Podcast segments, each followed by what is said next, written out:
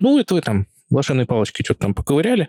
И идея в том, что в основном аналитик является инициатором каких-то изменений. Я лучше там селект звездочка и, и все. И зарплатка все равно капает. Вау, а как это делать? Допустим, слова «нет» мы не услышали. Одна Ира где-то плачет, знаете. А если человеку просто в кайф э, грузить цифры и быть калькулятором? Если какой-то бухгалтер слушает наш подкаст, прости. Вы прям обсудили эту тему. Хорошо так. Обсосали эту кость. Please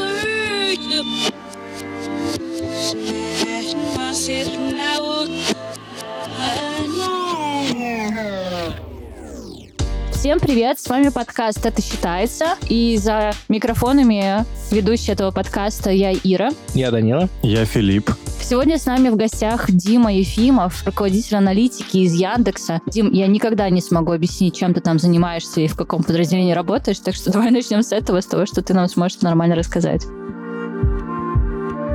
О, да, привет, ребят, спасибо, что позвали. Да, я на собеседование, когда прихожу, и вот сидит кандидат такой наивный, хочет попасть в Яндекс, и я такой, привет, меня зовут Дима, я руководитель службы аналитики и эффективности платформы. И человек такой, так, и чё? И что происходит? Типа, я такой, хорошо, давайте я сейчас буду долго объяснять, что это такое. Типа, вы вот Яндекс Едой пользуетесь? Ну да. Да. Нет. Допустим, слова «нет» мы не услышали. Ну, наверное, ты все равно доставкой в том или ином виде пользуешься, не обязательно сервисами под нашими брендами. Но идея в том, что ты, когда заходишь в приложение сервиса доставки агрегатора, то ты там проходишь какой-то свой пользовательский флоу, и на фоне него работают какие-то алгоритмы. Те там считаются стоимость доставки, те там считаются фиолетовые эти цены, и ты вот сквозь это все пробираешься, делаешь заказ, тебе там назначается конкретный курьер на конкретный заказ. Как-то мы эффективно пытаемся его назначить, типа, и хорошо тебе доставить, попытаться не опоздать. Потом, когда курьер доставляет заказ, ему надо его вознаградить за работу по какой-то своей логике, тоже работает алгоритм мотивации курьеров. А вообще-то еще до того, как все это случилось, ты зашел в приложение, курьера надо привлечь на сервис, и курьера надо вывести на линию. И это тоже решают э, определенные алгоритмы, по крайней мере, они там в какой-то степени задействованы. Вот это вот все про алгоритмы, это и есть то, что мы называем эффективностью себя собственно, у меня команда, которая занимается алгоритмами в логистике и всеми похожими процессами, связанными с логистикой. Вот очень коротко попытался объяснить, что такое служба аналитики эффективности платформы.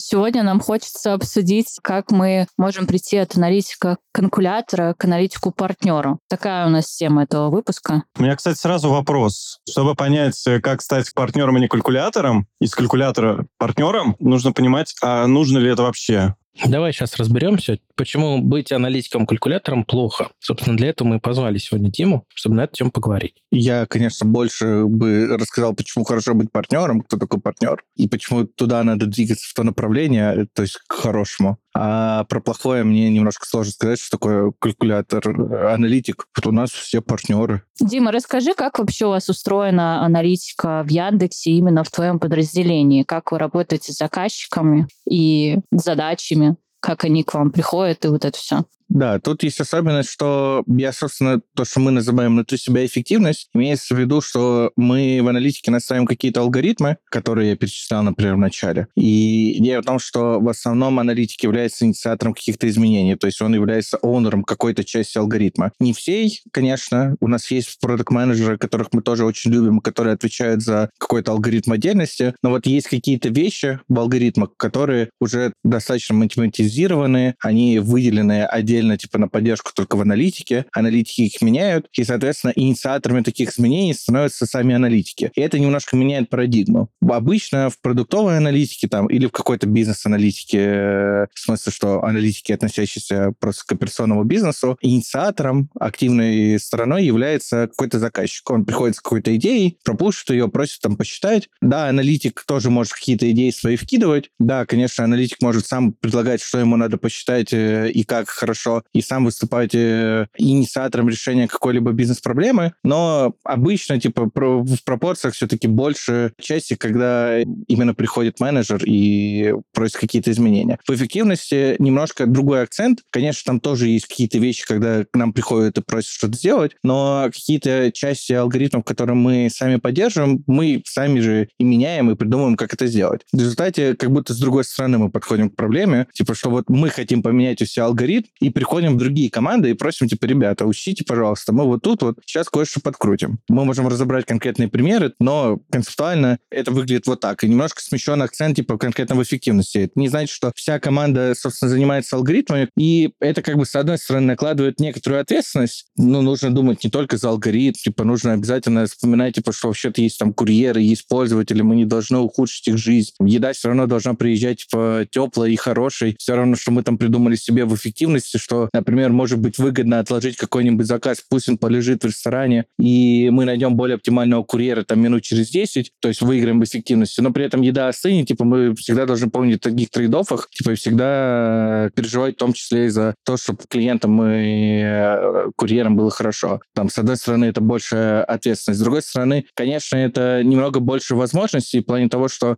мы как будто сами в рамках алгоритмической штуки диктуем себе стратегию, придумываем ее и ей следуем. Слушай, ну получается, что у вас есть уже некий элемент бизнеса, который приносит деньги, и за счет этого вы уже как бы входите в дверь очень уверенными, полными амбиций и интереса, потому что вы уже тоже своим трудом приносите деньги, которые вот можно прям эффективность этого алгоритма посчитать и сказать, что вы принесли там свои работы, вот такие-то там ковришки всему бизнесу. И поэтому с вами надо сразу считаться. Ну, то есть вы делаете продукт на самом деле? Да, да, да. Есть свой продукт, за который вы отвечаете сами, вы сами же выступаете как продукты в этой части того алгоритма, который вы разбираете. Очень-очень условно, да. Но в эффективности, в принципе, во всех э, штуках, связанных с логистикой, есть некоторый плюс, что там достаточно точно можно посчитать эффекты в деньгах выраженные. И да, мы своего рода шерим ответственность за продукт э, с менеджерами продуктов. Ну вот у меня были ситуации, когда и ко мне приходили прямо вот типа просто посчитай там что-то или подготовь нам такие цифры. Вот такой формат, да, когда аналитик калькулятора. Это вот то, что я имею в виду, когда говорю эту избитую фразу про аналитика калькулятора. Или когда к моим ребятам приходили и то же самое ставили задачу в формате просто сделай мне то, чего я сам сделать не могу. И меня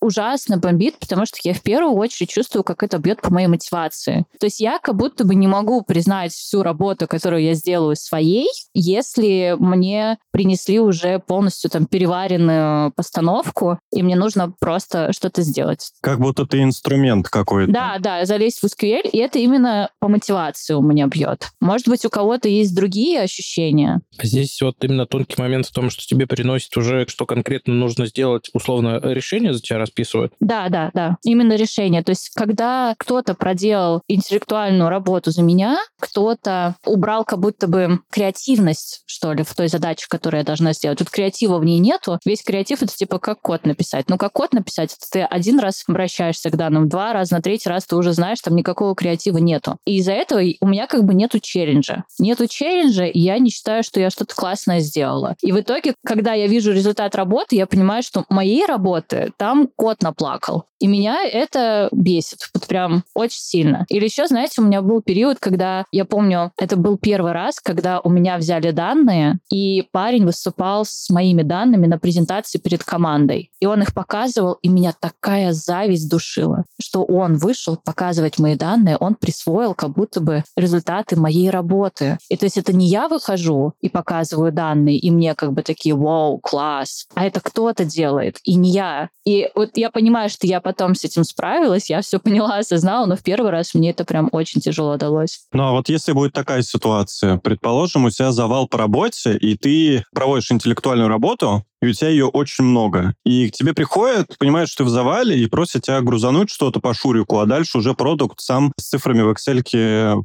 потыркается и что-то кому-то принесет. Вот в такие моменты ты тоже испытываешь грусть? Нет, если у меня хватает интеллектуальной работы, то я как бы просто оптимизируюсь в таком случае. Я это так воспринимаю. А когда все сводится к просто интеллектуальной работе нет совсем и только выгружай, то э, одна Ира где-то плачет, знаете. Короче, для меня самое классное творчество оно в двух моментах. Первый момент, когда ты пытаешься поставить себя на место бизнеса и такой типа, а какая у них правда проблема? Э, что у них правда болит? Какой правда вопрос они хотят решить. То есть ты докапываешься до какого-то кора целеполагания их. И ты такой, о, я понял, какая боль. И ты можешь придумать какое-то такое элегантное решение. Вот прям такое оно красивое, которое, не знаю, он, он бы сам, этот менеджер, он бы не придумал. И это один момент творчества. А, а с другой стороны, то, что типа ты подумал обо всем, что беспокоит менеджера, ты уже как бы принял эту задачу как свою. То есть ты не просто считаешь что-то, да, какие-то циферки, а ты решаешь проблему бизнеса. Она стала и твоей проблемой тоже из-за того, что ты довольно сильно туда погрузился. И тогда мотивация классная во время выполнения работы. А второе творчество — это в том,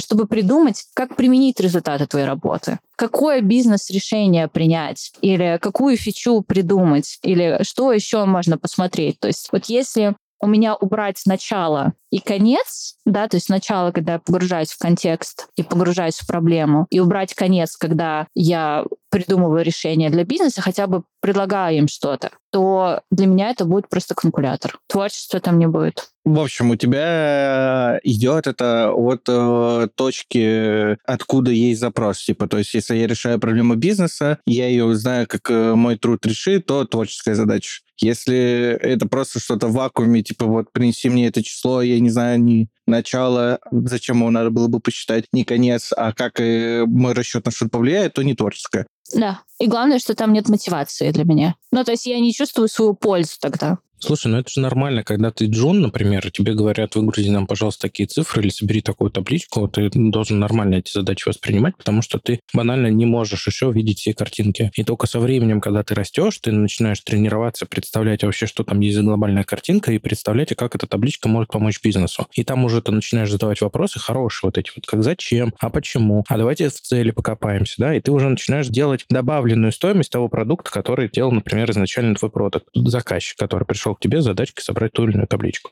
Но у тебя был такой период, Дань? Ну, конечно, все мы были джунами, все мы когда-то начинали только в аналитике, когда ты приходишь, еще только-только там осваиваешь SQL, Python, тебе говорят, собери такую таблицу или сделай такой-то отчет. Например, мы с Димой пересекались, э, работали одно время в одной компании, Burger King, также аналитиками, и Дима сделал классный дашборд, который был посвящен маркетинговым активностям, ну и вот коммуникациям. Его просил на тот момент, насколько я помню, это был директор по маркетингу, просил сделать этот отчет. Дима его там напилил быстренько. И, собственно, там вот ты помнишь что-нибудь? Видимо, подсознание стерло травмирующий опыт, и я не помню вот эту часть. Ну, я хорошо помню этот отчет, потому что я потом еще месяц за тобой его переводил на третий питон и переписывал там все, чтобы это работало. Это, видимо, Excel про продажу приложения БК. Ну да, да. Да, такое помню, да. На тот момент ты уже не был джуном, у тебя был грейд, наверное, где-то в районе медла, или если даже не сеньора. А, так а, ты помнишь, ну вот как вообще формулировалась эта задача, как э, вы по ней шли, и то есть вот для тебя вот исторически тогда было ощущение, что ты делаешь а, непонятно что, или там это не, не творческая задача? А, я бы на, на самом деле откатился назад. Я, давай я отвечу на этот вопрос. Вот я считаю, что да, для жена просто творчество будет в том, чтобы разобраться с нюансами, потому что даже какую-то простую задачу из серии «А иди-ка посчитай, не знаю, средний чек, типа, вот в Идея, типа, средний чек, э, сколько у нас на заказе, типа, обычно э, пользователь платит. И у этого есть очень много нюансов. Какие заказы надо считать? Типа, надо ли считать отмененные? Надо считать потому, что пользователь заплатил, или по стоимости корзины, или по тому, что мы в ресторан потом передали, потому что там есть разные акции, промо-акции, как их учитывать. И вот это тоже своего рода творчество. Типа, и ты даже будучи джуном, вроде тебя попросили посчитать средний чек, ты не знаешь откуда, куда и зачем, но у тебя все равно возникает какой-то пласт вопросов, на которых нет какого-то готового ответа. Ты как бы должен это подумать и так далее. И скорее позиция, что я очень хочу, чтобы моя задача приносила пользу бизнесу, я хочу решать проблемы, это вот скорее переосмысление вот этого же на уровне синера. У меня есть какой-то критерий внутренний, что такое творческая задача. А вы вот э, мультики Pixar любите? Да, все любят мультики Pixar. Какой ваш любимый? Мне кажется, Вали самый любимый. Вали, так. Еще варианты? Я за Вали тоже. Зверопой или... Это, по-моему, Дисней, но неважно. Ну, давай на Пиксаре сфокусируемся, но в целом неважно. Вот у всех есть любимые мультики. Как понять, типа, что сцена в мультике какая-нибудь, она хорошо сделана? Например, в Вале есть сцена знакомства с главным персонажем. Вот он как он просыпается, и начинается его новый день, и он едет, типа, мусор убирать. Как понять в вакууме, что эта сцена, она хорошая, что не надо ее пойти и переделать? Как? Вот этот критерий, типа, вот он, его нету. Ты не можешь сказать человеку, который вот рисует эту сцену, как-то отделить от себя вот представь, что ты там руководитель студии, ты хочешь на, очень сильно сделать мультик Вали, и ты пытаешься понять, типа, а что значит хороший мультик? Ну, конечно, ты как руководитель студии можешь вычленить бизнес-метрики из серии, ну, вот чтобы он там денег принес, типа, прокате, и было хорошо. Но это какая-то долгая петля обратной связи, пока выпустится, и это будет целиком работать, типа, ты хочешь как-то каскадировать, например, типа, до каких-то элементов, вот до конкретной сцены, вот как понять, что она хорошая. Это достаточно субъективно будет, вы будете принимать по итогу, будете все это перерисовывать и так далее. И вот это какой-то пример очень понятной творческой задачи. Чем она отличается? Вот отсутствием критерия, типа, что значит хорошо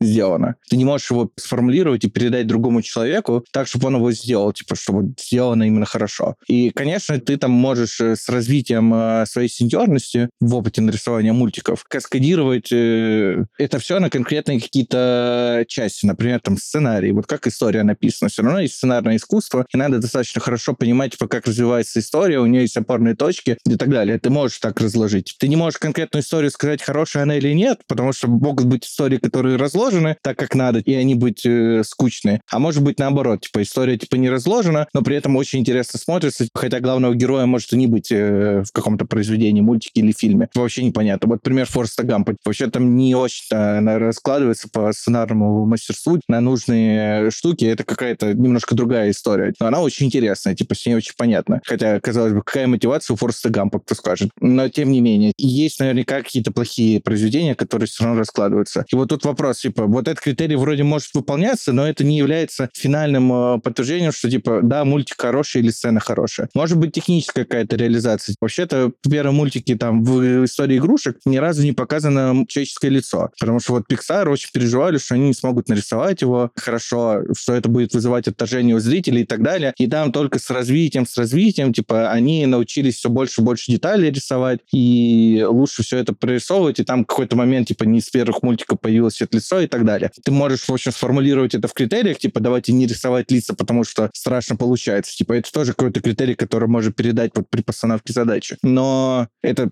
все равно субъективное. В общем, мой аргумент, что творческая задача — это та, в которой нельзя выделить от заказчика к исполнителю какой-то критерий законченности этой задачи. Вот, например, возвращаемся к среднему чеку. На этапе, не знаю, зарождения Яндекс Еды в 2019 году, когда я только пришел, у нас были достаточно жаркие и большие дискуссии относительно того, как считать средний чек. Потому что для этих задач нужен такой средний чек с промокодами. У этой задачи, типа, нужно с, в том числе с отмененными заказами смотреть, тут не с отмененными и так далее далее. И это, на самом деле, творческая задача, да, для уровня джуна, на самом деле, разобраться во всех нюансах и вынести, но это все равно творческая задача. Сейчас, по мере развития, конечно, когда эти договоренности достигнуты, просто посчитать средний чек, это там пойти в витринку данных от ДВХ, выбрать этот нужный флаг, типа, и вот у тебя посчитано. Это не творческая задача. И вот то же самое с развитием тебя как человека, ты какие-то вещи начинаешь закрывать автоматически. А для тебя творческие задачи, типа, ну, хочу, чтобы бизнесу было хорошо, хочу найти его проблемы и порешать. Вряд ли проблема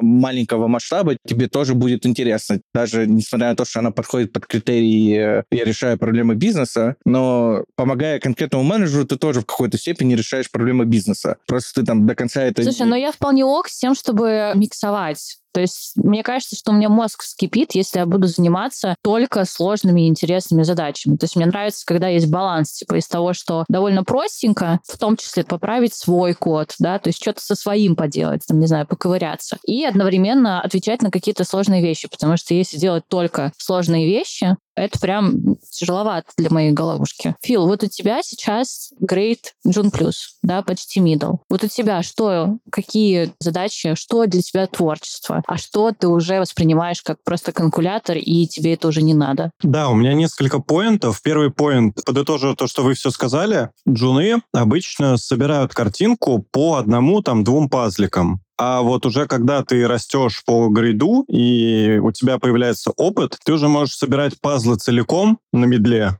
а на сеньоре тебе даже картинка не нужна этого пазла. Ты можешь его собирать. Белый пазл, да, или черный да, пазл. Да, какой-то вот белый пазл. Сейчас я очень хорошо гружу что-то, ну, то есть какие-то ad разовые выгрузки, задачки делаю очень быстро и нормально, и качественно. Это пришло с опытом. То есть точно нужно учитывать опыт человека. Второе, я бы хотел сказать, что мне сложно делать пока что некоторые абстрактные вещи, которые супер абстрактные. То есть, не знаю, как это сформулировать. Ну вот, допустим, сейчас я пытался исследовать отток, отток аудитории. И когда ты предполагаешь, почему твоя аудитория может оттечь, у тебя есть куча вариантов, по которым это может произойти. И вот когда у тебя гипотез куча, и задача в целом как бы абстрактная и не имеет окончательного точного решения, это немного сложно. И поэтому вот чем меньше абстрактных вещей в задаче, тем проще ее делать. Но чем больше ты работаешь э, в продукте, который исследовать тебе приходится, тем больше гипотез и сценариев решений ты можешь придумать. Поэтому мы опять возвращаемся к тому, что нужен опыт 100%,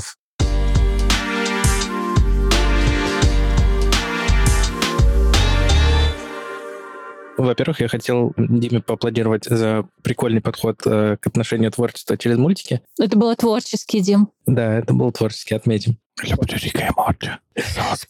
Подметим, что, наверное, мы сейчас все как-то отразили какие-то субъективные такие критерии. Я бы еще добавил, наверное, сложные задачи. Это когда тебе ее диктуют, и ты первые две секунды такой думаешь, вау, а как это делать? То есть я такого еще не делал. Это что-то интересное. И у тебя там через 3-5 секунд рождается первый драфт э, какого-то решения, как ты будешь это делать. И это уже такая задачка интересная. То есть не то, что тебе продиктовали, ты только читаешь задание, ты понимаешь, что тебе делать, а имеется в виду, вот тебе поставили там цель там какую-то, и ты, взвешивая там что, зачем, почему, что за задача, ты начинаешь думать, а как ее решать. Действительно важно, чтобы там нас не загоняли в какие-то рамки, а давали возможность э, самостоятельно вот, э, проявлять эту инициативу. Но хотелось бы вернуться, наверное, к нашему вот э, топику. Сегодня мы обсуждаем все-таки аналитик-калькулятор и аналитик-партнер. Понятно, что, наверное, аналитик-калькулятор автор творческие задачи не делает, когда в бизнесе складывается довольно большой процент отхоков, и вот вся твоя работа, она строится на этих отхоках, ты со временем теряешь вот эту связь между собой и бизнесом, ты делаешь больше задач, которые тебе скажут делать, а не то, что тебе, может быть, хотелось бы делать. Тут еще есть очень большое обесценивание труда аналитика, потому что вот у нас был так в предыдущей компании, когда э, делали очень сложные расчеты, там действительно была хорошая математика, и об этом можно было много и долго рассказывать, но это никому не интересно. Всем нужны какие-то конкретные результаты, и просто там из серии все эти труды, их э, занесли, там, ну, это вы там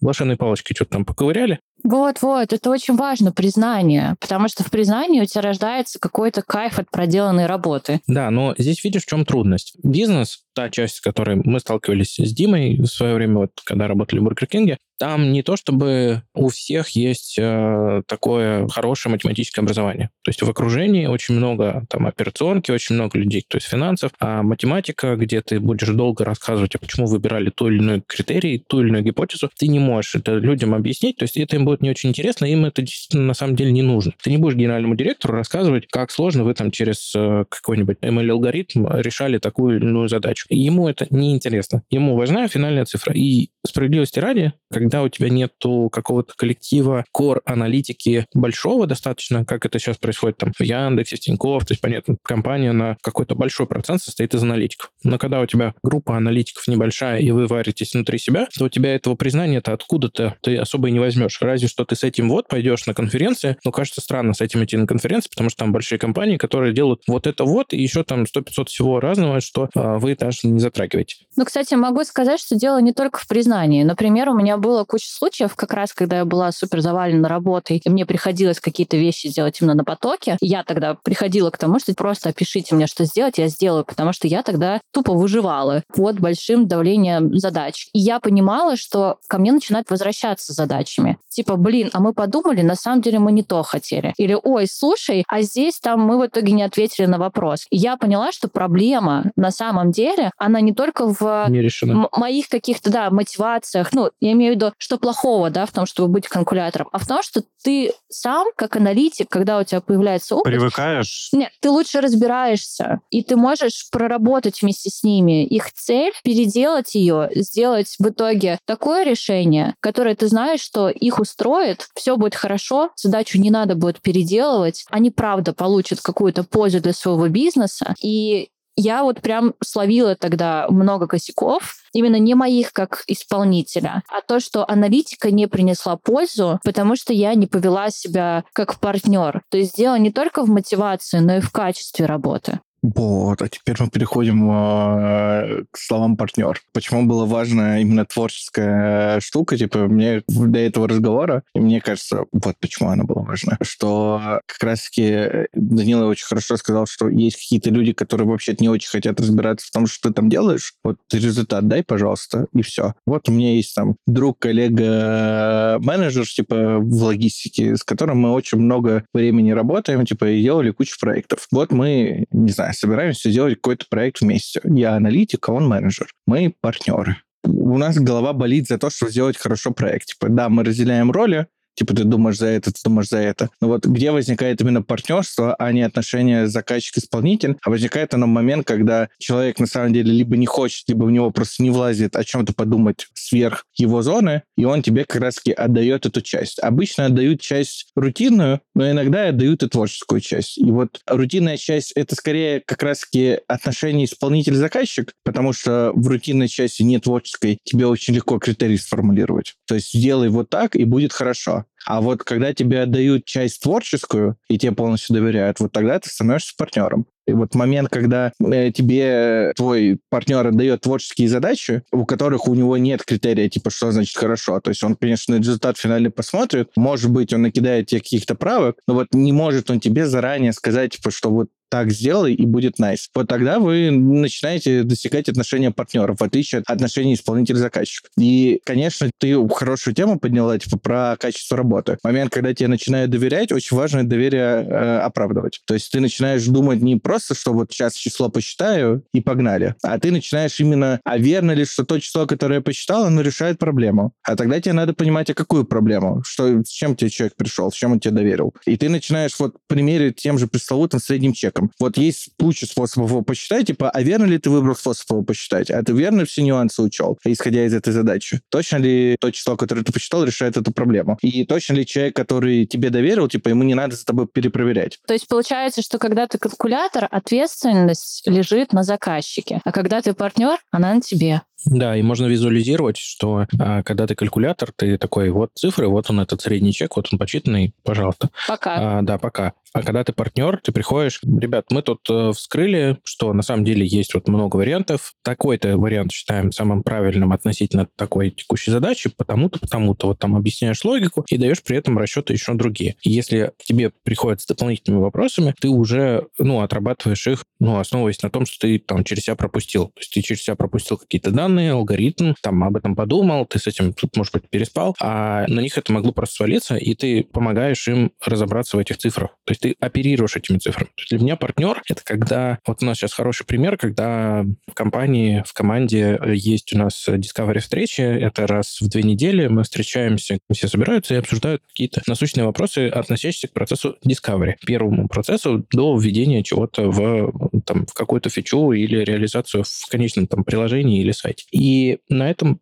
этапе мы, аналитики, приходим с какими-то рассказами, исследованиями, которые мы проделали. И все остальные, они не просто там, да, окей, спасибо, а они челленджат это, прям спрашивают, э, задают какие-то логичные вопросы. Мы отвечаем, и у нас в ходе вот этого обсуждения рождаются еще какие-то дополнительные точки интереса, скажем, то, что стоит изучить в этом вопросе еще поглубже. Или же в целом тема уже разобрана, всем становится понятно, все выровнялись в своем восприятии, ты больше знаешь, потому что ты аналитик, они эту тему поняли, узнали, и окей. Они услышали твой call to action, вызов к действию какой-то, который ты сформулировал на основе того иного анализа. И дальше уже начинается разгон этой темы в ходе вот этой беседы регулярно. То есть я понимаю, что у Димы, получается, вот этот переход к аналитику-партнеру произошел из необходимости. Мне кажется, из атмосферы поскольку никто, кроме аналитиков, не разбирался в том, что уже делают аналитики, никто не мог к ним прийти и поставить э, как-то ультимативно какие-то супер прописанные задачи, поэтому вам пришлось становиться проактивными и брать на себя уже ответственность за результат. Но в продуктовых командах, в которых не такая большая необходимость в сложной математике и в алгоритмах, когда все довольно просто в изучении пользовательских сценариев и поиска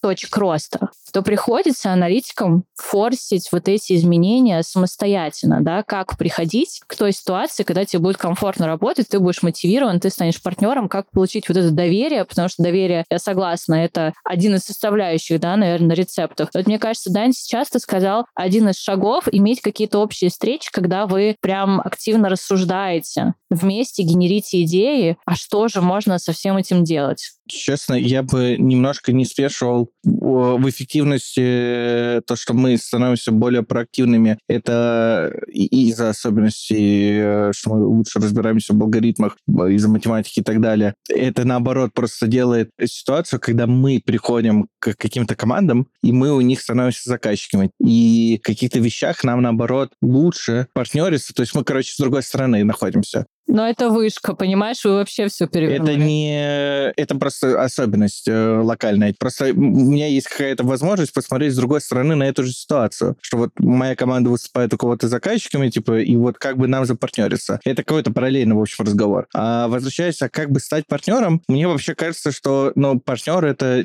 очень персональная штука.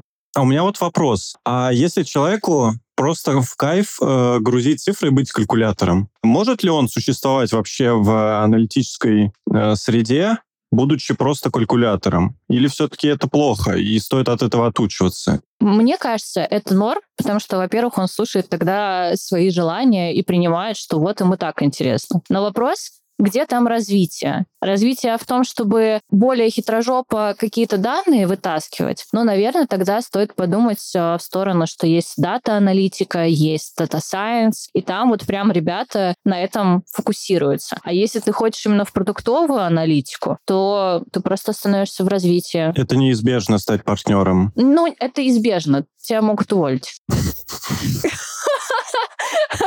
Прости. Про заявление на увольнение из, из экрана вспоминаем. Есть задачи, где вот это партнерство, оно в принципе не нужно. То есть есть уже устаканенные там договоренные там с э, заказчиками условия, по каким критериям заносятся задачки. И есть ребята, которые этим занимаются, и они делают эти задачи вот ну просто как семечки щелкают. Им комфортно, им нравится. И вообще есть отдельный такой склад ума. Это люди, которые там заинтересованы в том, чтобы заниматься бухгалтерским учетом, например. Мне кажется, сейчас, если какой-то бухгалтер слушает наш подкаст, прости, мы не имеем ничего плохого. У меня любимый предмет, один из любимых бухгалтерский учет в университете. У меня десятка, я был ассистентом. И я не считаю, что это что-то грустное. ты попал прямо в не, человека не, не, из нет, нашего нет. чата. Э, я сейчас не Нет, буду это было накидывать. вообще не в обиду. То есть я хотел сформулировать, что это... Ну, ну лучше извиниться, мне кажется. Не, не надо извиняться, все нормально, господи.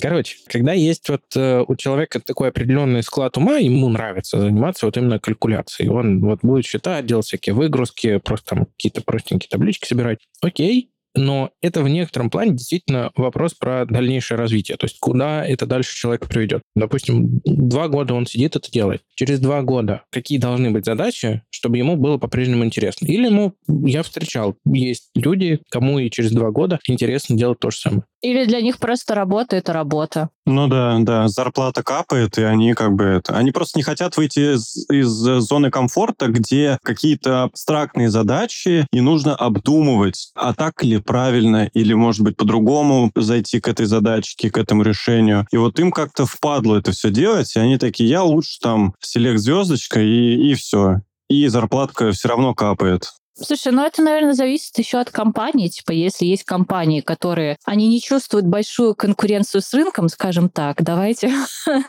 то, может быть, там нормально заморозиться. Понимать, что у тебя нету конкурентов, их не появится, опять не будем называть конкретные компании, и все хорошо, ты можешь стоять на месте. Но как только у тебя эта конкуренция появляется, то я думаю, что вот этот импульс прорывать зоны комфорта, он должен происходить, ну, если не у всех, не у всей команды, то практически у всех. Потому что, ну, мы живем в IT-индустрии, мы работаем в ней, и она сверхконкурентная. И а как иначе? Да, сейчас миллион людей проходит курс. Ну, смотри, Даже вот Дима вначале рассказывал про алгоритмы. Он говорил, что есть части там сложные, где сидят математики, есть части, где там это на стыке бизнеса, чтобы, допустим, 10 минут не стояло блюдо и не оставало там в ресторане. Хотя, кажется, это более оптимально там для того, чтобы нашелся лучший курьер. И получается, что здесь вот как раз плюс большой компании кроется как раз в том, что есть задачи как вот для простого калькулятора, так и для человека, который там заинтересован в том, чтобы запартнериться с кем-то и совместно решить какие-то интересующие его, даже неправильно говорить, что это задача, когда он партнерится, интересует его, да, то есть это как-то корыстно звучит. На самом деле, когда мы говорим про работу не калькулятором, а работу партнером, это когда ты заинтересован в первую очередь за бизнес. Ну, то тебе интересно, чтобы бизнес рос, да, у тебя такая установка может быть. И тебе уже работа это не просто работа. Ну, окей, но к слову про то, а как вообще форсить этот процесс перехода,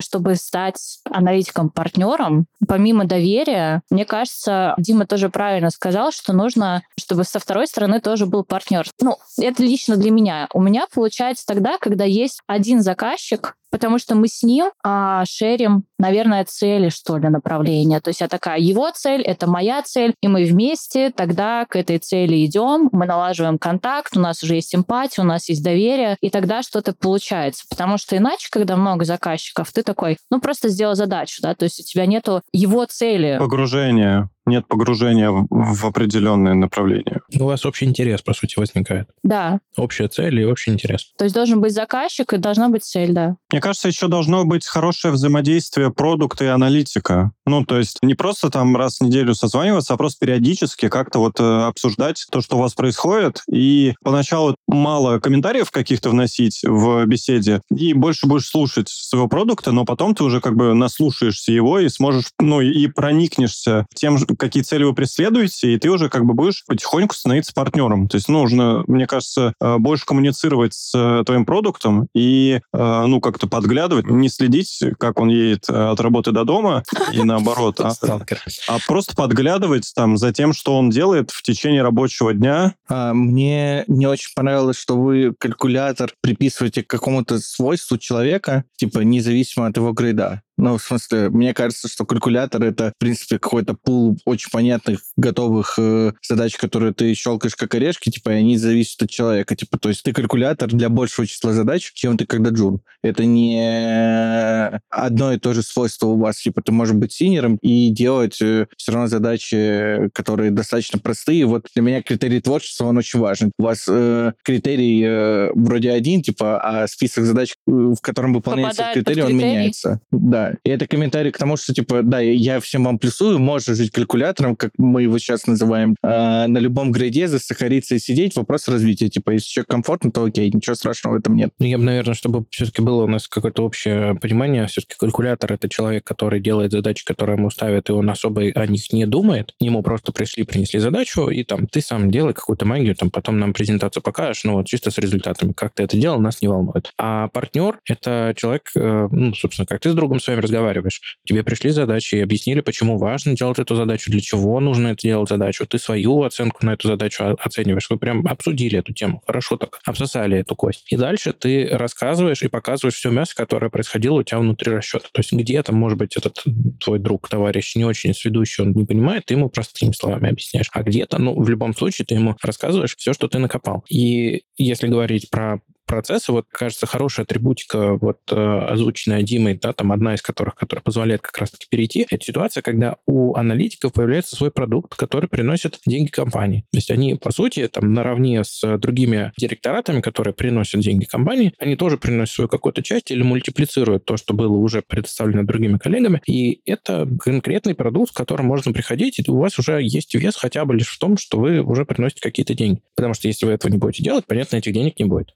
Вторая вещь, которая тоже вот уже сегодня прозвучала, это обязательно вот эти синки регулярные, которые могут быть вот в формате таких вот э, discovery встреч, каких-то брейнстормингов. Но главное, чтобы это была какая-то регулярность. Раз в месяц это просто самый край. На самом деле нужно там раз в две недели Каждую хотя бы. неделю. Ну, Каждую в идеале, неделю в идеале каждую неделю. Но, как, э, допустим, сделано у нас, с учетом того, что у нас есть Discovery синки раз в две недели, у нас э, в команде еще принято так, что есть аналитик, закрепленный за каким-то направлением. Например, топливо. У нас вот Тинькофф топливо, хорошо, там удобно заправляться, тырпыры. И у нас есть продукт, отвечающий за топливо, и есть аналитик, который отвечает за топливо. И у них есть синки вот внутри недели даже по несколько раз. Обсуждают конкретные задачи, обсуждают какие-то новости, события, еще что-то. То есть они на самом деле внутри недели коммуницируют довольно много. А это именно синки или планирование просто спринта? Тыр-тыр, берем вот эти задачи, все, все, погнали. Или там, ой, возьмите вот эту задачу. Это не то. Э, синки имеется в виду именно синк, по типу это, я понял.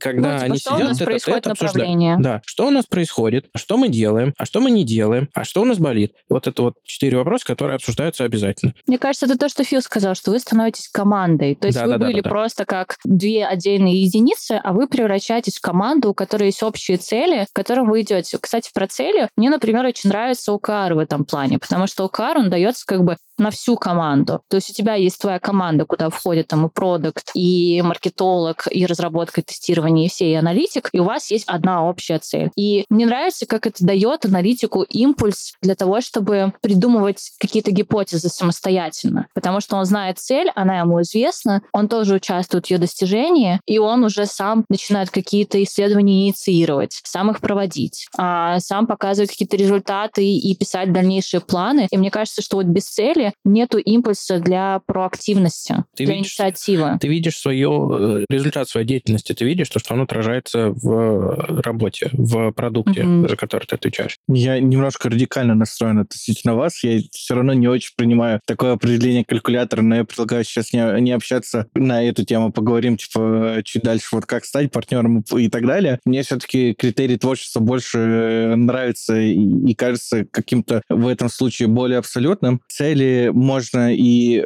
в этих терминах и калькулятору поставить, типа, и он тоже будет частью команды, полноценно его будут любить, типа, он ничего не будет инициировать, но он будет самым лучшим калькулятором, который, типа, вот только пришел с запросом, он уже его сделал. И части менеджеров такое тоже будет подходить, и они будут счастливы, и аналитик будет там и хорошие оценки, типа, на ревью получать, бонусы свои и так далее, и все будет замечательно. Но при этом у него не будет творческих задач. Типа, да, у него, возможно, не будет какого-то роста, есть какие-то негативные эффекты, но он тоже будет счастлив и тоже будет частью команды. Никто не скажет, что Вася очень плохой, он мне за пять минут посчитал число, которое э, другой аналитик неделю обещал считать. Все будут очень счастливы с Васей работать и хотеть его на разные проекты. Но при этом сказать, что Вася партнер, типа, тоже не совсем верно, потому что Вася ничего не инициирует. И мне кажется, что вот этот разговор, а как прийти к партнеру, сейчас уже накидали несколько вариантов. Мне кажется, что на самом деле тут очень сложная жизнь, очень много может быть ситуаций, и скорее я бы подчеркнул какие-то общие моменты, а дальше надо, конечно, приземлять. Вот начнем с самого простого. Вот представьте, что вот пример, который ты привел с топливом. Есть один аналитик, есть один продукт, есть какая-то команда разработки, все, вот какая-то... У нас часто любят объединять это VTMы, когда из разных направлений э, надергивают людей и говорят, что вы теперь отвечаете за топливо. Сажают на одни цели, как Ира сказала, все. Ну, это при матричной структуре. Но, опять же, ты так не будешь, когда у тебя много продуктов, ты не будешь так надергивать, потому что все будут сидеть везде, и ты, допустим, аналитик, который сидит на 10 направлениях. Да, и вот давай вот с самого простого варианта начнем. Когда у тебя есть один человек, ну, там, два человека, хорошо, у тебя, наверное, есть какой-то техлит разработки, у тебя есть какой-то продукт, и у тебя есть ты, наверное, есть где-то еще маркетинг, типа, и вы работаете над одним продуктом, и все с вами понятно. И да, тебе надо выбрать этого человека, и я бы вот самое простое в этом кейсе, типа, ты вот хорошо сказал, что они синкаются. Я уверен, что большинство этих синков проходит из серии, ну чё, как дела? Смотрел футбол вчера, типа, или... А вот нет, а вот нет. Мы как раз сразу договорились, то, что на этих синках должно обсуждаться четыре топика. То есть, что происходит, то есть, вот они прям конкретно встречаются, обсуждают, что происходит с направлением. Смотрят на цифры, потому что это важно. Конечно, мы даем дэшборды, мы даем возможность смотреть на цифры, но в итоге мы понимаем, что продукты не всегда могут туда зайти или там уделить этому время. А здесь есть регулярная встреча, где они сразу раз посмотрели на цифры, разобрались, что вообще произошло, да, то есть, что на это повлияло. То есть, короче, мы не скатываемся однозначно вот э, в контекст того, что мы просто там посмотрели футбол или еще что-то, мы прям занимаемся тем, что вот у нас есть бизнес и есть какое-то направление, как оно живет, какие задачи в работе, что не получилось сделать к тому времени. Все сидят в очень такое, ну, расхожее выражение, в одной лодке, понимают, куда эта лодка должна плыть, и понимают, что чтобы она доплыла там до другого берега, все должны прикладывать усилия. Каждый э, в том ключе, который может. Кто стоит на руле, он не должен там колбасить от рули, который, стараться держать курс, да, кто на веслах, он тоже должен стараться держать так, чтобы у тебя там правое весло не так быстро, как левое тянуло, ну, то есть вот, чтобы ты тоже плыл ровненько. И вот э, здесь есть реальный элемент партнерства. Знаете, мне кажется, мы сегодня обсудили много того, что откликнется ребятам, которые сами работают с аналитиками, а может быть и не только аналитиками нас слушают. Не только, мне, хочется... мне кажется, это более да, широкая история. Да, мне хочется такой вопрос задать. Можно, прости, и, Ир, прости, можно я быстро откоммечу Дани, потому что вот я вкинул и, и вот не договорил мысль. Идея следующая, что э, вообще-то у вас есть процессуальные встречи, конечно, на которых у вас установлен скоп, типа, чего вы должны обсудить, типа, и все понятно. Но у вас э, за неделю, если вы общаетесь несколько раз, не будет столько новостей, что вам надо было бы обсудить и собраться. И у вас рано или поздно, если вы достаточно партнеры, э, слэш-друзья, типа, по работе, там, э, не обязательно в нерабочее время общаться, но, типа, вот вы уже близкие, у вас все равно это будет превращаться так или иначе, э, нести какие-то неформальные признаки, какие-то э, смолтоки вы будете начинать э, условно с футбола или погоды и вообще каких-то внешних изменений, и у вас просто не будет контента, типа, столько говорить. Вы все равно будете делиться, типа, слушай, прикинь, мне вчера написал чувак,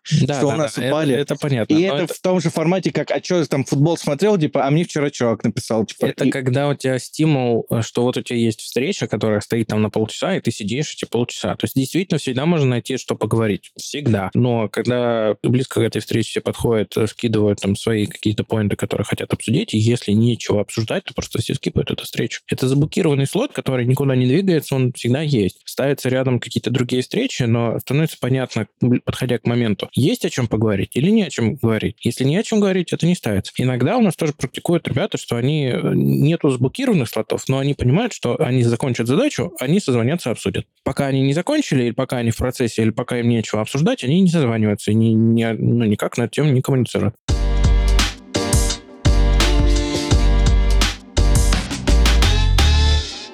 Uh, у меня такой вопрос. Если человек, не будем говорить даже аналитик, мы поняли, что у нас тема довольно широкая, а хочет прийти к состоянию партнера, он может сам это сделать? Односторонне, мне кажется, не получится. Это вначале будет очень тяжело. Если вторая сторона не настроена на это, и она оценивает тебя исключительно как исполнителя, показать им то, что ты классный партнер, они могут даже об этом не подумать. У нас были такие примеры с э, прошлого опыта, и там это тяжело. На самом деле здесь вот как про проактивного аналитика. Нужна атмосфера. Если атмосфера атмосфера к этому не располагает, если не созданы условия для того, чтобы и вторая сторона начала тебя слушать, порой это может быть нерушимая стена, которую в одиночку какому-нибудь очень проактивному джуну или заинтересованному медлу или вообще там любому сеньору не пробить. Скорее всего, никак. То есть надо будет идти общаться с руководителем, надо будет идти с руководителем того коллеги, с которым ты пытаешься настроить партнерские отношения. Потому что если так не заведено, очень сложно вывести это на русло такого хорошего партнерства. То есть оно получится только когда ты придешь с позиции силы. Как э, у нас в одном из подкастов звучало, маркетологи, они такие как бы альфачи, которые чувствуют тебя, и когда ты даешь слабину, все, ты свое доверие условно потерял. И чтобы вот завоевать это доверие, ты должен прийти к ним ну, тоже показав на их косяки или показав на каких-то цифрах, вот, ну, что-то такое место принести. Тогда у тебя начинается э, маленький путь, буквально полшажочка в сторону вот этого отношения аналитик-партнер. Мне кажется, еще когда у тебя менеджер любит микроменеджерить, это прям тоже красный флаг, и если у тебя не получается с ним, как мы уже говорили в предыдущем выпуске, выстроить какие-то равные отношения, то есть если он не признает тебя как специалиста и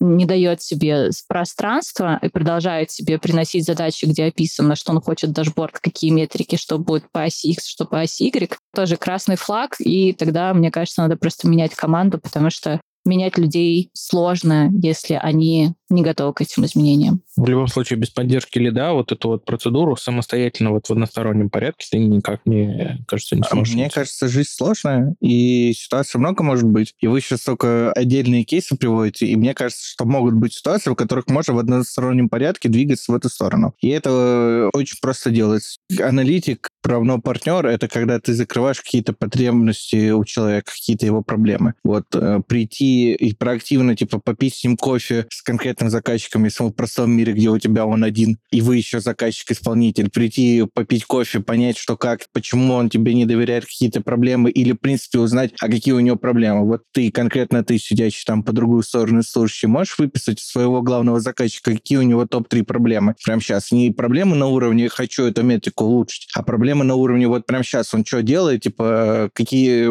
сложности у него есть, и как он их преодолевает, кому пишет и так далее. Вот мне кажется, типа, большинство людей, э, будучи исполнителями, не очень это понимают. И момент, когда ты начинаешь это понимать и проактивно закрывать эту потребность, ты на самом деле создаешь стимул типа человеку больше и больше тебе доверять и больше скидывать каких-то вещей на тебя. И это и приводит в том числе э, магнитом в состояние, типа, что вы теперь партнеры. Я бы не сказал, что это всегда и это правило. Мне кажется, тут нет каких-то правил конкретно в этом пункте, что жизнь там действительно сложная, и атмосфера должна быть, и человек это должен, наверное, как минимум уважать и не считать его в отдельных ситуациях э, плохим мудаком. Ладно. В общем, ты должен к нему тоже хорошо относиться, и в коллективе должен поощряться, и ты должен понимать, что это ложится в твою систему мотивации, и ты это не просто так делаешь, что тоже достигаешь каких-то своих целей, какие-то свои потребности закрываешь. Но мне кажется, можно так сделать, можно прийти, можно узнать, можно как-то подзакрывать эти боли проактивно, и не обязательно для этого кого-то еще привлекать. Типа, у вас личные отношения с конкретным человеком, вы идете и разруливаете. Типа, это как э, друзья, близкие товарищи. Я бы не сказал, что это всегда работает. Однозначно стоит пытаться. Но я согласна с Димой, что это не а, безысходность. Если, ребята, вы верите, а, что вы можете что-то изменить, обязательно стоит попытаться. Автоматизируйте свою текучку, освобождайте время, потому что а, вот эта позиция партнера у вас займет это время. Если у вас его не будет, то вы не сможете ничего сделать. Мне кажется, получился очень прикольный выпуск. Спасибо всем большое. На этом мы заканчиваем. Но у нас есть к тебе, Дим, один вопрос. Давай. Дим, а что на самом деле считается? Ой, а я вот как раз ваши два подкаста до конца не послушал, не подготовился на этот вопрос. А, Блин, а мы его позвали. Вы меня позвали? да. Мне кажется, очень сложно ответить. Четыре потребности, которые закрываю работой, да. Приобретение опыта, весело проводить время, решая творческие задачи, общаться с крутыми людьми и реально чувствовать свою значимость тем, что что-то привносишь в мир хорошее. Типа доставку делаешь хорошую еды для миллионов людей, и вот тебе очень приятно от этой мысли, что ты делаешь это хорошо. Вот четыре потребности, и они все считаются. Спасибо. Е. Спасибо тебе большое, что ты к нам пришел. А с вами был подкаст «Это считается». У нас был в гостях Дима. Спасибо большое, что дослушали нас. Подписывайтесь, ставьте лайки, шерьте в соцсетях. Пишите нам где-нибудь комментарии, как он вам зашел, не зашел. За микрофонами были Ира. Данила? И Филипп. Всем пока! Бурлу-бурлу. До свидули.